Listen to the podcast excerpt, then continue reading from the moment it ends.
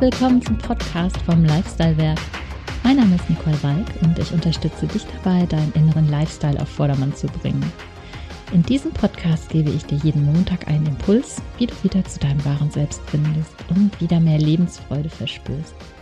Schön, dass du da bist. Nachdem wir die letzten Folgen ja ganz schön ins Eingemachte zu unseren inneren Themen und Dialogen gegangen sind, also keine Sorge, da kommt auch noch viel mehr, möchte ich dir aber diese Woche einen etwas entspannenderen Impuls, ja auch mit einem großen Schmunzeln mitgeben, ist aber eine wahre Geschichte.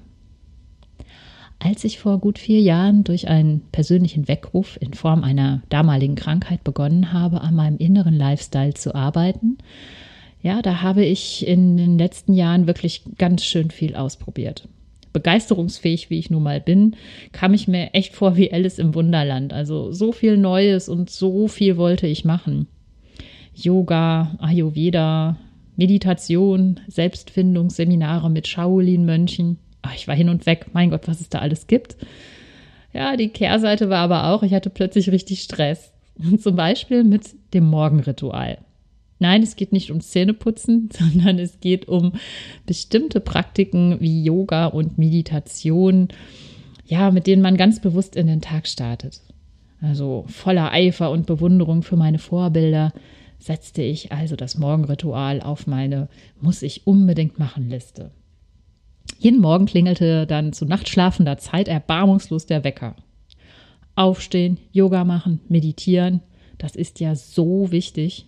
Das Morgenritual muss eingehalten werden. Das Wort muss sagte mir zwar keiner, aber die Behauptung, dass ich ansonsten nicht vorankomme mit meiner inneren Arbeit, ja, ließ mir ja nun auch nicht wirklich eine Alternative. Also ab auf die Yogamatte.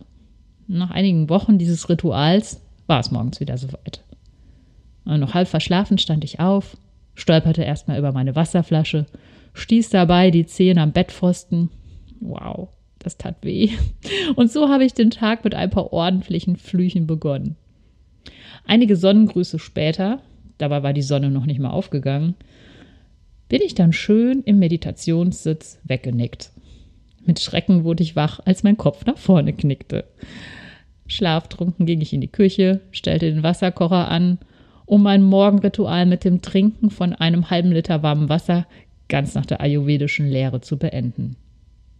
Ich saß am Küchentisch und spürte eine große Sehnsucht nach einer richtig guten, heißen Tasse Kaffee. Ja, und als ich das realisierte, sagte ich laut zu mir, Schluss mit dem Quatsch. Ich muss mich nicht quälen. Ich muss nämlich gar nichts. Einer meiner höchsten Werte ist die Freiheit und das, was ich da veranstaltete, war die totale Selbstkasteiung. Ab jetzt lebe ich wieder so, wie es mir Spaß macht. Eine weise Entscheidung. Jetzt trinke ich morgens als erstes wieder meinen heißgeliebten Kaffee, ganz ohne schlechtes Gewissen. So sieht mein Morgenritual aus.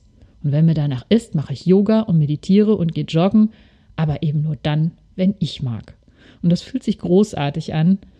Genauso sehr habe ich den Dogmen beim Essen entsagt. Ich achte aus Achtung auf meinen Körper darauf, mich einigermaßen gesund zu ernähren, aber Essen darf auch Freude machen. Jedenfalls nach meinem Verständnis. Ja, Selbstdisziplin ist sicherlich auch gut und wichtig, wenn man sich Ziele setzt. Beim Diäten, beim Sport, ja, im Beruf. Es ist toll, mit der richtigen Motivation an die Sache heranzugehen, keine Frage. Aber mal ehrlich, haben wir in unserem Leben nicht schon genug solcher Ziele? Müssen wir dann noch ein schlechtes Gewissen bekommen, wenn wir solche Sachen wie Morgen- oder Abendritual mal ausfallen lassen? Ein wichtiges Ziel, das ich mir gesetzt habe, ist, noch mehr Spaß zu haben in meinem Leben und an meinem Leben. So, dazu mein Impuls diese Woche für dich. Hast du auch ein schlechtes Gewissen, wenn du gewisse selbst auferlegte Rituale oder Prozeduren nicht einhältst? Falls ja, mach es doch wie ich. Schaff sie einfach ab. Ich glaube, das Leben ist zu kurz, um es sich schwer zu machen.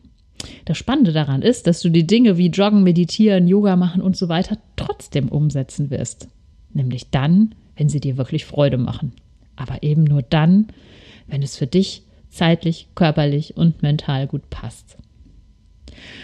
So, das war jetzt mal eine ganz entspannte, knackige, kurze Folge und ich hoffe und wünsche dir vor allen Dingen, dass du eine entspannte Woche haben wirst. Und ja, damit du auch die nächsten Folgen nicht verpasst, abonniere doch einfach meinen Podcast oder eine gute Bewertung.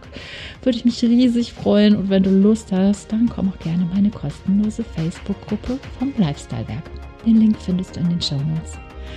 Hab viel Spaß und denk immer daran, du bist einzigartig. Alles Liebe, deine Nicole.